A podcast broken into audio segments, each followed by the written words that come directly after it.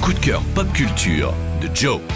Mon coup de cœur de la semaine sur WeFM, c'est le gros bouquin La famille Adams à l'origine du mythe, édité en français chez Huguin et Munine. Parce que si une génération connaît la famille Adams à travers les deux films des années 90, et si un tout nouveau public les a découverts avec la série télé Netflix centrée sur le personnage de Mercredi, la famille Adams, qui au départ n'était d'ailleurs pas une famille, c'est pas loin de 90 ans d'histoire.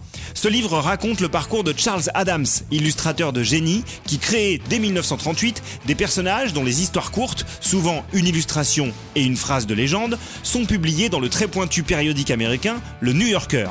Petit à petit, de plus en plus de personnages vont voir le jour, certains se retrouvent dans les mêmes histoires, et le tout prend, au fil du temps, la forme d'une famille, pas comme les autres, riche mais vivant dans une demeure en ruine, heureuse mais à l'allure gothique, presque surnaturelle, soudée mais avec des enfants qui jouent à se torturer.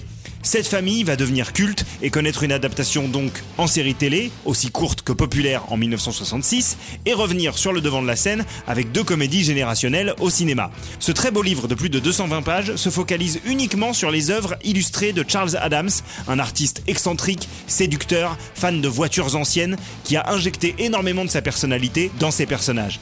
Le vrai trésor de la famille Adams à l'origine du mythe, ce sont justement ces centaines d'illustrations, certaines jamais vues auparavant, toujours élégantes, pinces sans rire, parfois mélancoliques. C'est l'ouvrage parfait pour revenir aux sources et comprendre comment la famille Adams est entrée dans l'inconscient collectif pour devenir une référence pop culturelle dont l'influence est aujourd'hui toujours aussi présente.